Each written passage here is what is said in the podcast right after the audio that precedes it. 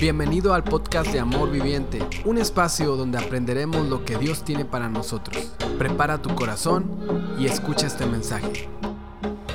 Hola, ¿cómo están familia de Amor Viviente? Es un privilegio estar con ustedes hoy celebrando acción de gracias, celebrando la fidelidad de Dios. Y hablando de dar gracias, nada más agradezco al Señor por la tecnología que me habilita estar ahí con ustedes, hablando de la palabra de Dios. Pues ahorita que estamos hablando de la palabra de Dios, eso es lo que nos une. No importando si estamos en otra ciudad, otro estado, otro país, nos une el Espíritu Santo, nos une su palabra. Y hoy hemos llegado a esta reunión para abrir la palabra de Dios, permitir que el Espíritu Santo hable a nuestros corazones. Y doy gracias a Dios porque nos ha unido bastante en eso. Es un privilegio estar con ustedes y nada más déjame empezar eh, celebrando algunas cosas. Número uno, estoy tan orgulloso de cada uno de ustedes, porque en este tiempo de pandemia, en este tiempo donde eh, muchas iglesias han, han, batallado, pero más que nada muchas personas han sentido perdidas, han sentido que no hay esperanza. Cada uno de ustedes han continuado eh, siendo fiel con la palabra de Dios y poniendo la mirada en el Señor. Y yo nada más quiero felicitar aquí a algunas cuantas personas. Primeramente todo el staff, todos los trabajadores de Amor Viviente y Juventud por Cristo, que todo el trabajo que han hecho, desde los camarógrafos, desde Edgar, editando a las 2, 3 de la mañana para que salga eh, nuestra predicación y que salga la palabra de Dios predicada en línea, en la iglesia en línea. También a todo el grupo de alabanza que se esforzó y que andaba de un cuarto a otro llevando el equipo y conectando. No, hombre, estamos súper orgullosos de ellos. Cada líder, cada voluntario de esta congregación, que en el fondo de su corazón se dieron cuenta que la iglesia en este tiempo, algo que fue tan evidente es que la iglesia no es un edificio, la iglesia somos nosotros. Nosotros somos la iglesia de Cristo. Y adivinen qué, a la iglesia de Cristo nada la detiene. Y amor viviente, tú has mostrado esto en los últimos meses. Tú has mostrado esto en esta pandemia. Que el Evangelio, la dinamita que llevamos, el poder de la salvación, que es su palabra, nada la detiene. Ni siquiera las puertas del infierno. Y una de las cosas que me siento muy honrado de ser parte del equipo es de que Amor Viviente ha mostrado el interés de construir el reino de Dios y no construir su propio reino. Y déjame decirte a lo que me refiero. Muchas personas cuando vienen tiempos difíciles se enfocan nada más en sus intereses, a construir su reino, sus intereses, su comodidad. Incluso tendríamos la tendencia de que amor viviente en este tiempo vamos a construir nuestra iglesia, amor viviente. Pero Dios nos ha llamado a algo mucho más que eso. No es construir amor viviente, es construir el reino de Dios. Y el reino de Dios no hay límites. No hay límites de comunidades, de ciudades, estados, ni siquiera de países. Y yo estoy tan orgulloso de que cada uno de ustedes ha puesto la mirada en el Señor. ¿Sabías tú que en este tiempo difícil, la iglesia, los líderes de esta iglesia de amor viviente, eh, han, han invertido tiempo, esfuerzo, conocimiento, tecnología en muchas otras iglesias? ¿Sabías tú que hemos estado siendo parte de, equipos donde hemos entrenado y dándole eh, consejería de liderazgo a otros pastores e iglesias? ¿Por qué? Porque no se trata de nuestro reino, se trata del reino de Dios. Para muestra de esto, todo el trabajo que ustedes han hecho para apoyar a las personas en la clavillina, Todas las personas que, por semanas no tenían que comer y cada uno de ustedes empezó a apoyar con ropa, con comida y se mandó a otra parte, lejos de Victoria. ¿Por qué? Porque son personas del reino de Dios.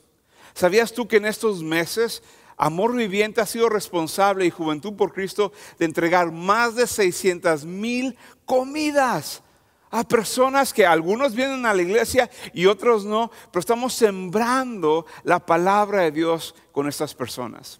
Agradezco al Señor que en este tiempo matrimonios han sido restaurados. Agradezco al Señor que en este tiempo eh, hemos alcanzado a más jóvenes y el grupo de jóvenes se está extendiendo.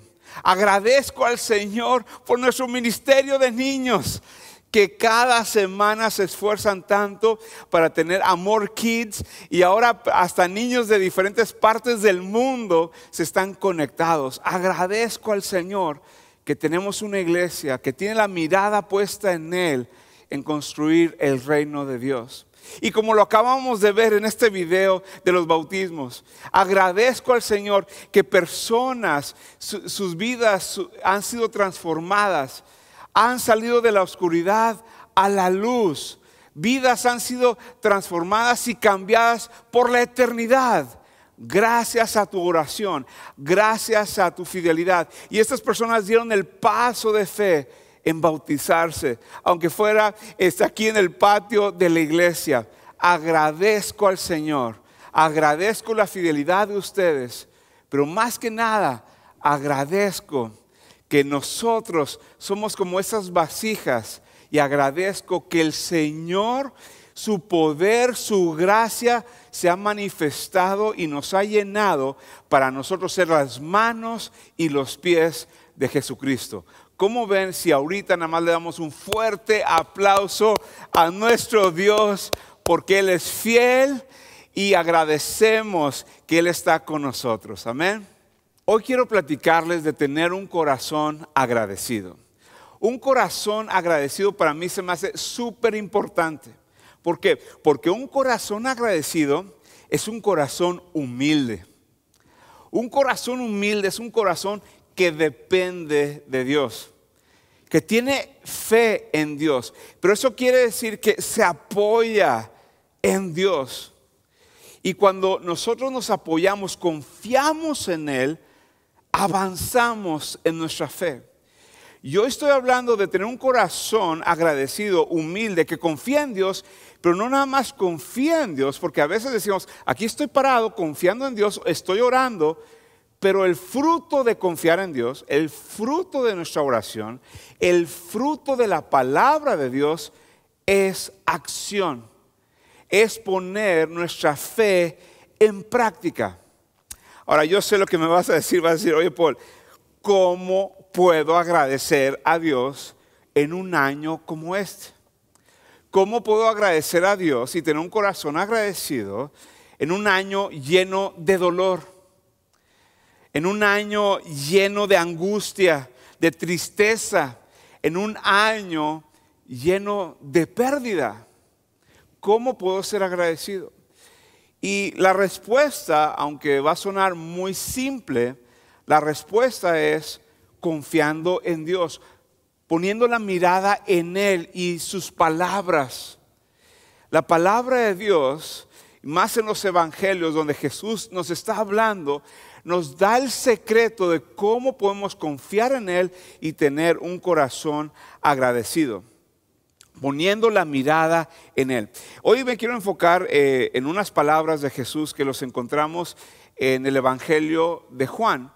Y en el Evangelio de Juan, en el capítulo 14, 15 y 16, son básicamente las últimas palabras, las últimas indicaciones de Jesús a sus discípulos.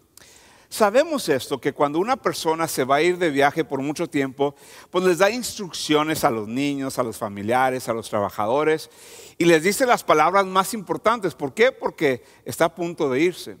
Lo mismo pasa cuando una persona va a morir. Sus últimas palabras muchas veces son las más importantes. Ahora, Jesús estaba a punto de ser traicionado, arrestado y juzgado injustamente y después asesinado y crucificado en esa cruz. Entonces los discípulos no sabían lo que venía, pero Jesús sabía lo que venía y sabía que los iba a dejar por un tiempo. Y por, eso, por esa razón Jesús abre su corazón y empieza a, a desahogarse de estas palabras para darles indicación, para darles ánimo. Y lo que Jesús dice, sus últimas palabras, indicaciones a los discípulos fue esta que dice, en este mundo tendrás tribulación. Y yo me imagino que los discípulos están, ok, eh, a ver, nos vas a decir algo bien importante. Sí, les quiero dar las últimas indicaciones, algo súper importante. Aquí te va. En este mundo tendrás tribulación. Me imagino que los discípulos se quedaron, ah, ok, ah, ¿qué quieres que te digamos? Gracias. Ah, ¿Qué hacemos con esta información? ¿Por qué? Porque la palabra tribulación no es cualquier palabra. Esa palabra tribulación es como si fuera una bomba atómica, ¡pum!, que tiene tanto poder detrás de esa palabra, que significa básicamente aflicción, dolor intenso, pruebas y tristeza. Entonces Jesús está a punto de irse y le dice, ah, nada más para que sepan, van a sufrir bastante y se quedan así. Ahora, aquí lo que Jesús está diciendo cuando dice tribulación, no está diciendo, oye, vas a sentir una poquito, un poquito de incomodidad. No. Está diciendo dolor. No está diciendo esa mentira que no sé si te ha pasado, que cuando vas con el dentista, ¿verdad? Y dice, abre la boca y dice, oye, te voy a inyectar, vas a sentir un poquito de incomodidad. Y chica jeringota que viene mentirosos, ¿cuál incomodidad? ¡Ah! Te duele hasta el cerebro, ¿verdad? O nada más a mí me ha pasado. Jesús no está diciendo que poquita incomodidad, no está diciendo que tal vez vas a pasar tribulación, sino que está diciendo no hay opción, vas a pasar tribulación. Y yo sé que estamos hablando de, agradecimiento y tal vez te sientes lo mismo. Oye, ¿por qué quieres que te diga con, esta, con este mensaje? No hay otra opción y la realidad es que no hay otra opción. Hablando de, opciones, me recuerdo una, historia que me pasó a mí en mi adolescencia. Eh, en mi adolescencia toda mi familia, mi papá, mi mamá, mis hermanos y mis tíos, fuimos a esquiar en la nieve en las montañas de Colorado. Eso fue hace, uh, yo tenía como unos 12 o 13 años. Yo creo que hace 10 años, yo creo fue eso. No, ya hace mucho tiempo. Pero entonces fuimos a esquiar y no éramos expertos para nada. Pero si tú has ido a esquiar o lo has visto en la tele, sabes que estás así, pero con la nieve real, no como esta. Y te pones los esquís y estás en la base de la montaña. Y estás así con tus goggles y toda la cosa porque pues hace un chorro de frío. Entonces te subes a algo que se llama una silla y esta silla te lleva hacia arriba a diferentes puntos de la montaña. Cuando te bajas de la silla, y eso es, si no te caes de la silla, porque a veces te caes de la silla cuando no sabes hacer nada, te bajas de la silla y te vas hacia la orilla y hay diferentes caminos, hay diferentes bajadas y están en diferentes categorías. Eh, hay uno que es un color verde, hay otras bajadas y caminos que son azules y hay otros que son negros. Y como te lo puedes imaginar, verdes es para novatos, es para principiantes. Y ese camino va bien tranquilo, eh, disfrutando el tiempo, ¿no? El azul, eso es para gente un poquito más de experiencia, como que te lo vas tranquilo, pero ay, ay, ay, vamos, ay, estuvo padre eso, pero como que estás un poquito más emocionado. Pero el negro el negro está empinado, volteas así y les, ay, ay, ay, ¿no? Entonces nosotros para nada queríamos irnos en los negros. Pero la familia Lewis, incluyendo mi papá, nos equivocamos y nos subimos a una silla que nos llevó hasta la mera punta de la montaña. Cuando nos bajamos de la silla, nos fuimos para ver qué camino vamos a agarrar y todos los caminos, escúchame bien, no eran negros. Descubrimos algo que se llama doble diamante negro. Y nos quedemos, ¿ahora qué vamos a hacer? Nos tenemos que bajar de la montaña. No hay una buena opción, tenemos que hacerlo. Nos acercamos y al lado del doble diamante estaban los nombres. Y quiero que nada más te imaginas qué tipo de bajada era esto. con estos nombres que tenía. Había uno, una opción era el cañón del diablo. No, hombre, ese no para nada. Vamos a ver la otra opción. Fuimos al otro y se llamaba el hoyo negro. Ok, no, hoyo negro tampoco. Fuimos a otra opción y ese se llamaba bolsa del cadáver. Pues me imagino que así te van a bajar en una bolsa cuando te vas por ese camino para nada. Y fuimos a la última opción y este se llamaba la entrepierna de Satanás. Oh my goodness, o sea, qué opción. Entonces ahí va Paul y dice, bueno, le voy a dar. Y empiezo y, ay, ay, ay, y vámonos para abajo nieve por todas partes, esquís por todas partes. Ay, no me podía mover, pero bueno, mínimo tenía, estaba en la adolescencia, me, recuperaba. Y yo, ¿por qué? Y mi familia es que no tenemos opción. Y volteo para ver a mi papá. Y mi papá dijo, a la goma, se quitó los esquís, se puso de rodillas y se fue a gatas Historia verdadera, mi papá a gatas bajando la montaña, porque él dijo, no, yo no voy a subirme a esos esquís y tratar de bajar esta montaña porque me voy a matar. No había buenas opciones. Y yo creo que algunos de nosotros así nos sentimos en este año. No hay buenas opciones. Teníamos planes, teníamos viajes que íbamos a hacer, proyectos, estudios, y ahora estamos, ¿ahora qué hacemos? Ahora, ¿qué hacemos? Porque no hay buenas opciones. Ahora, algunos siento que en lo espiritual, esta pandemia, estos problemas, estamos espiritualmente como mi papá.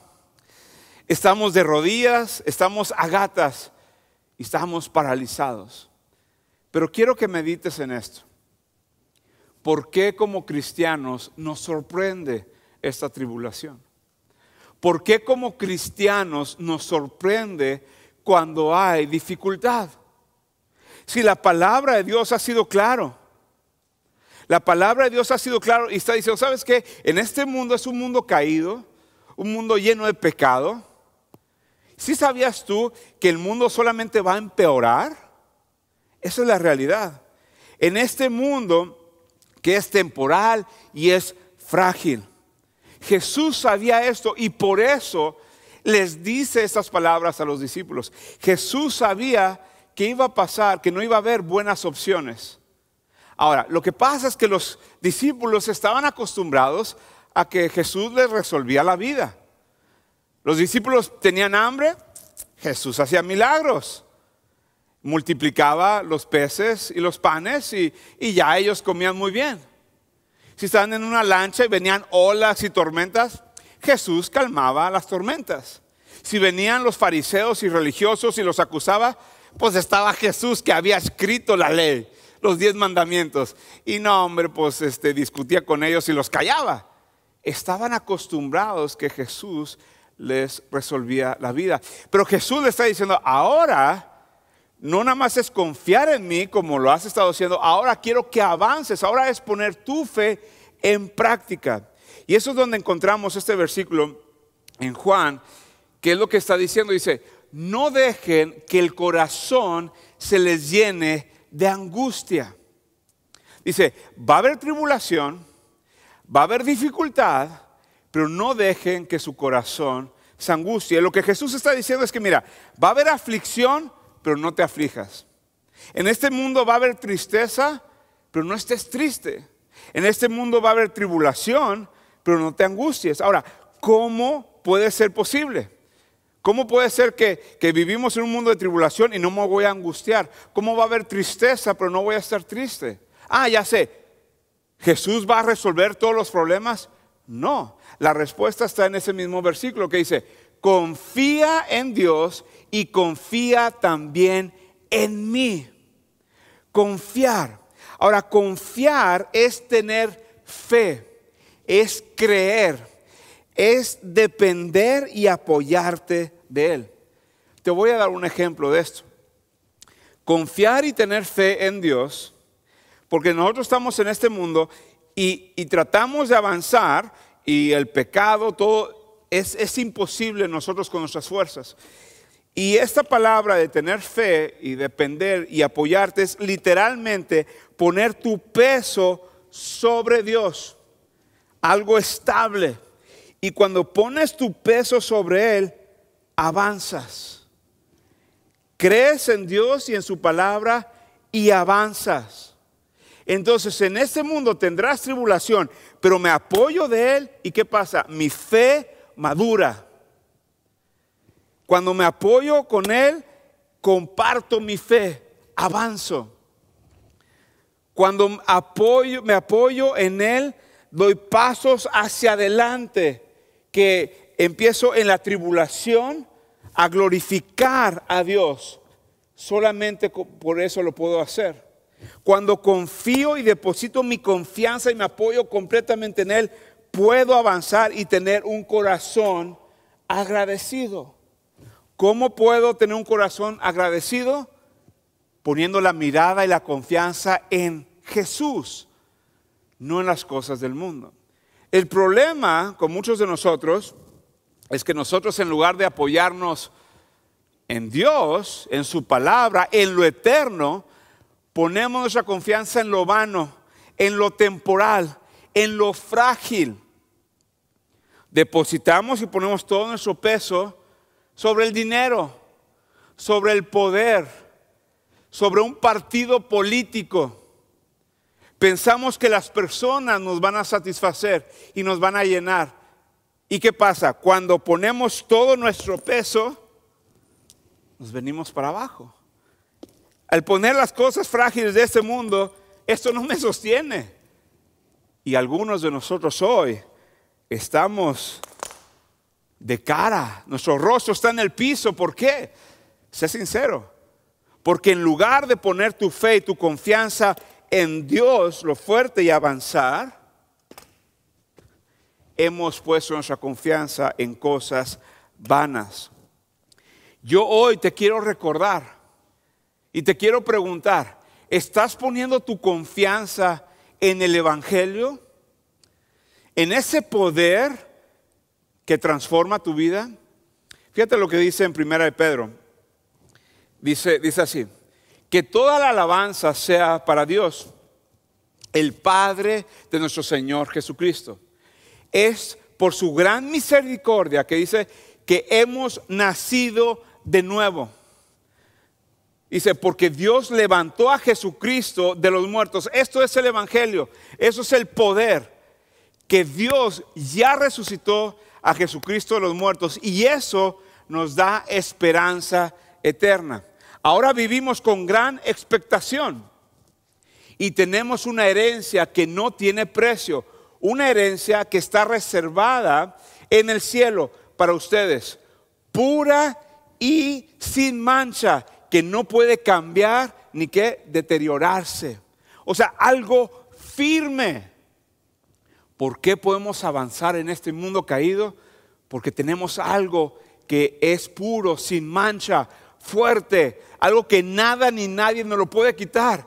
Y eso es la salvación, el poder del Evangelio que está en el cielo. Ahora, ¿qué es lo que pasa cuando quitamos la mirada de lo eterno? Cuando quitamos la mirada de Dios y la ponemos en las circunstancias. Cuando ponemos nuestra mirada en las cosas vanas o las cosas de este mundo o nuestros propios pensamientos encontramos una buena historia de lo que pasa aquí en, Éxodo con el pueblo de Israel. Recuerda, Moisés está ahí en Egipto y pasan las plagas y Dios le, le, dice a Moisés que saque a su pueblo y que los lleve a la tierra prometida. Ellos tenían, deberían de poner su confianza en Dios y avanzar. ¿Ok? Recuerda que eso es confiar y avanzar tenían que confiar en Dios y avanzar a la tierra prometida. Pero cuando van a la tierra prometida y llegan a un punto donde está el mar rojo, y aquí pasa algo muy importante, es que quitan la mirada de Dios y dejan de avanzar, o sea, dejan de confiar y dejan de avanzar. Y eso es lo que pasa. Dice, mientras el faraón se acercaba, los israelitas levantaron la vista y se llenaron de pánico. ¿Qué pasa cuando pone la mirada en esta pandemia?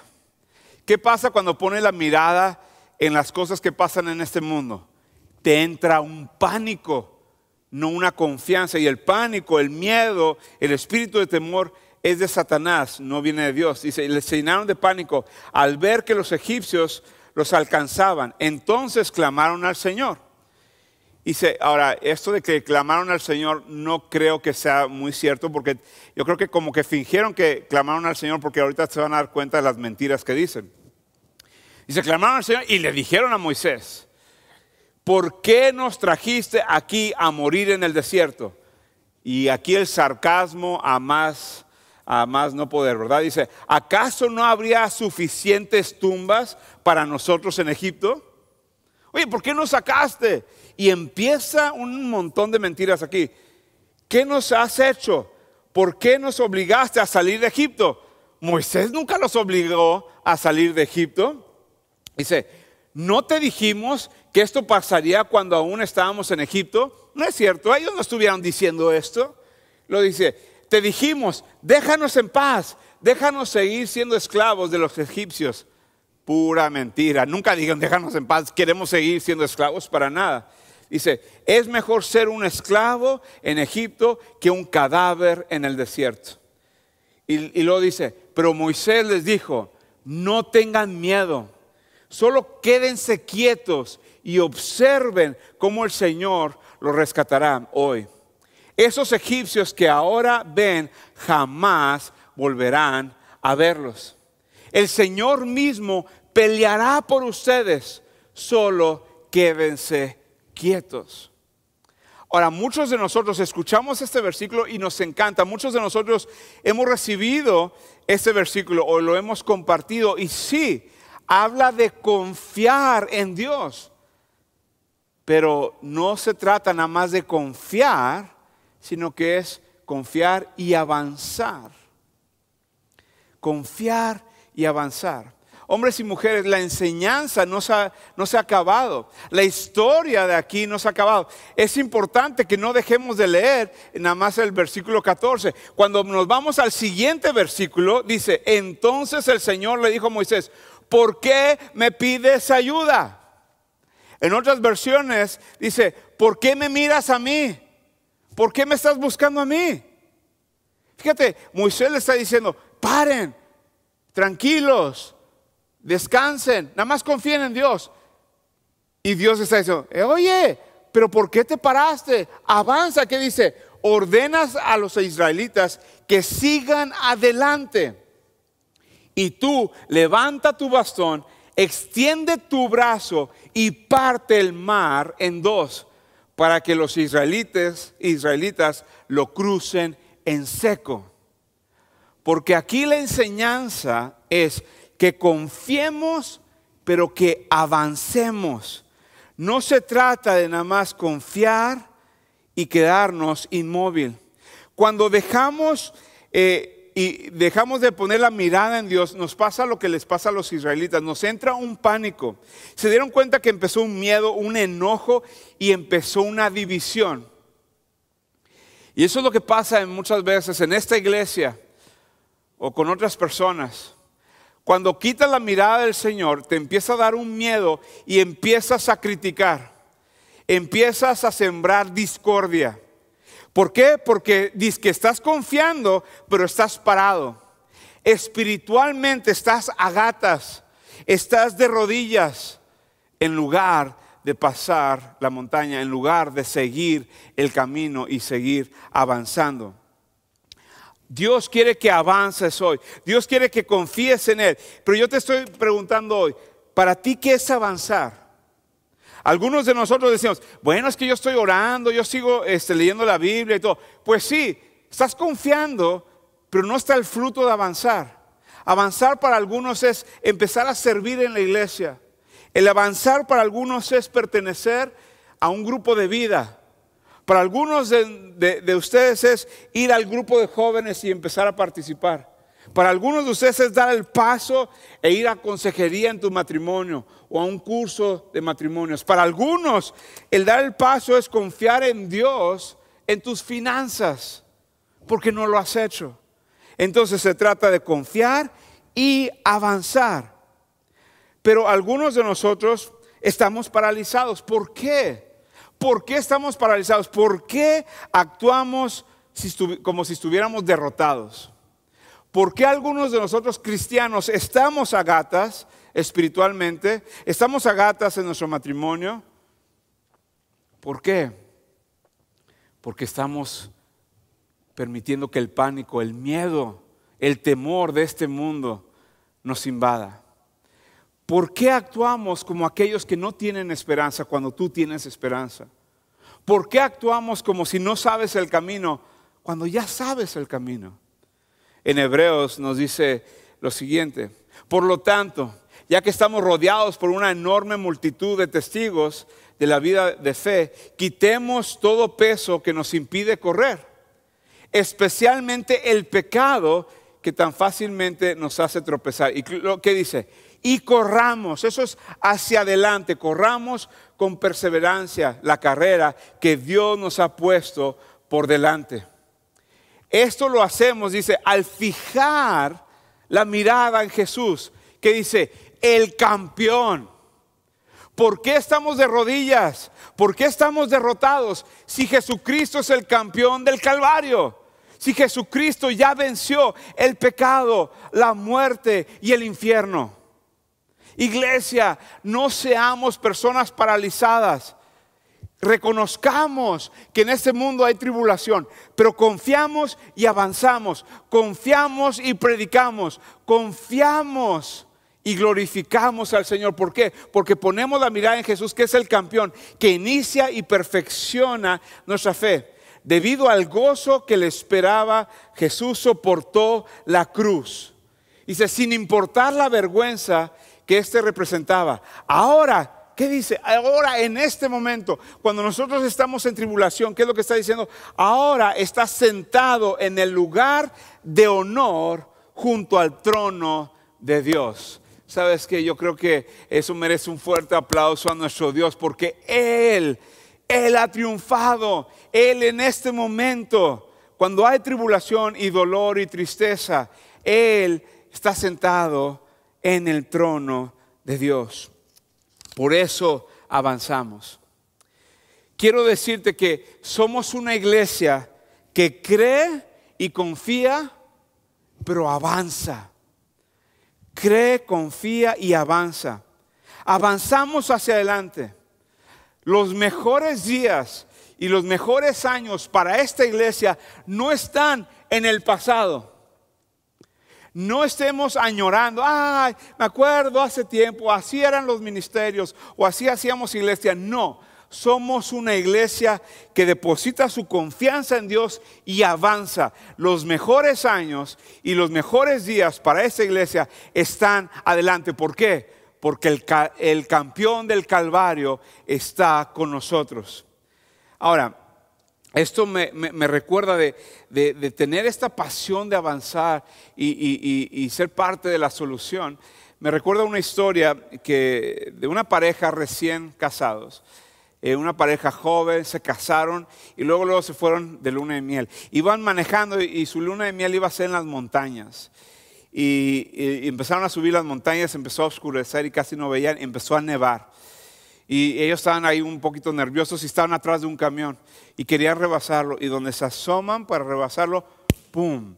Les pega otro camión. Y ellos se van a, los lados, los dos se desmayan. Se despierta el esposo y voltea y ve a su ahora esposa con sangre y desmayada. Entonces él estaba desesperado. ¿Qué voy a hacer? ¿Qué voy a hacer? Empieza a agarrar el celular y no había señal y de repente como un milagro voltea y ahí un poquito a lo lejos ve una gran señal que decía médico, doctor fulano de tal. Y al lado de esa señal, más arribita, estaba una casa con la luz encendida. Y él agarra a su esposa y se la lleva cargando. Y llega a la casa y empieza a tocar a la puerta, fuerte y fuerte y fuerte, hasta que abre la puerta era un señor mayor. Le dice, por favor, ayude a mi esposa. Tuvimos un accidente, por favor, ayúdele. Y el señor se quedó así, nada más dijo, ay, joven, una disculpa. Es que yo ya soy un doctor retirado. Yo me retiré hace 15 años. Y este joven, con enojo. Le dice, mira, hay dos opciones. O atiendes a mi esposa o quitas la señal.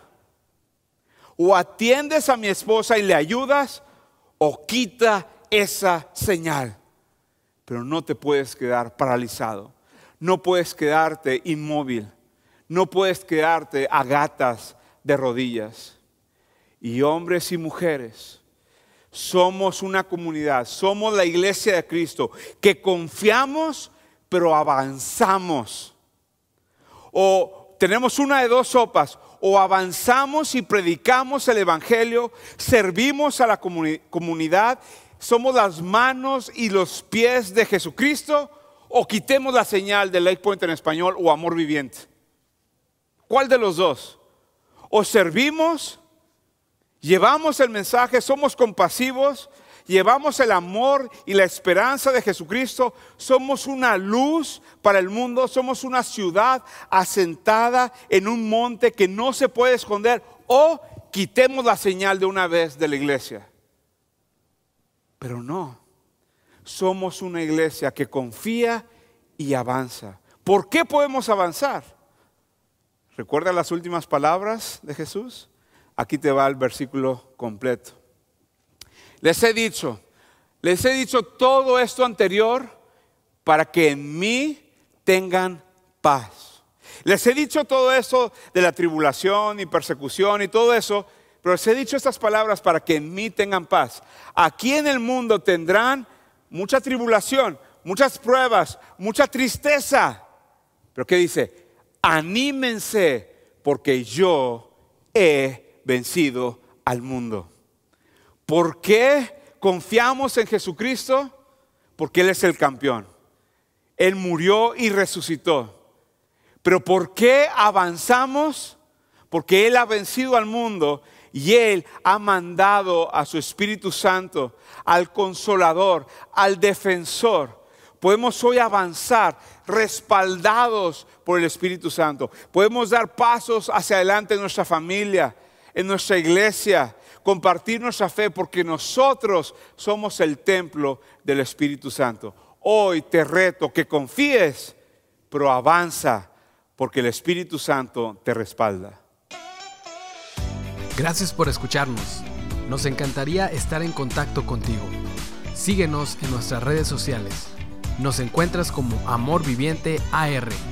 Somos una comunidad de gente real con esperanza real.